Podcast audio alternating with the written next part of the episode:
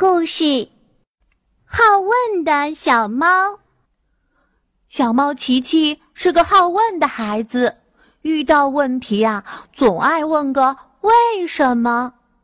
有一天，琪琪看见小鸡在沙子里滚来滚去，觉得很奇怪，心想：小鸡怎么把身子弄得到处是沙子呢？还是去问大象博士吧。在路上，琪琪看见水牛伯伯躺在水里。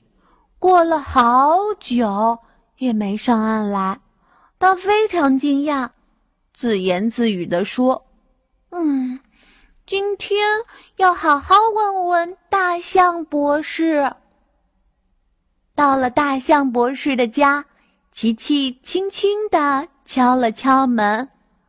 大象博士开门一看，原来是琪琪呀，他笑眯眯地问。琪琪，你有什么事儿吗？琪琪说：“大象博士，请问为什么小鸡喜欢待在沙子里，而水牛却喜欢泡在水里呢？”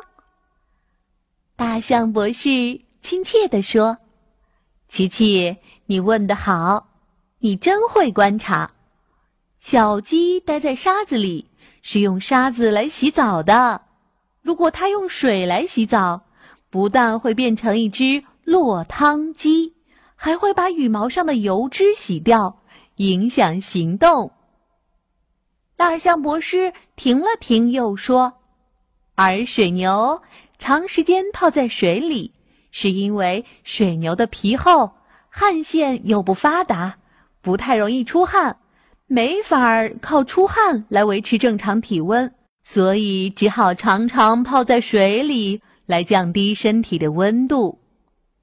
大象博士说完后，琪琪乐呵呵地说：“哇，谢谢大象博士，我懂啦！原来每个动物洗澡各不相同。”小猫琪琪勤学好问，学到了许多知识。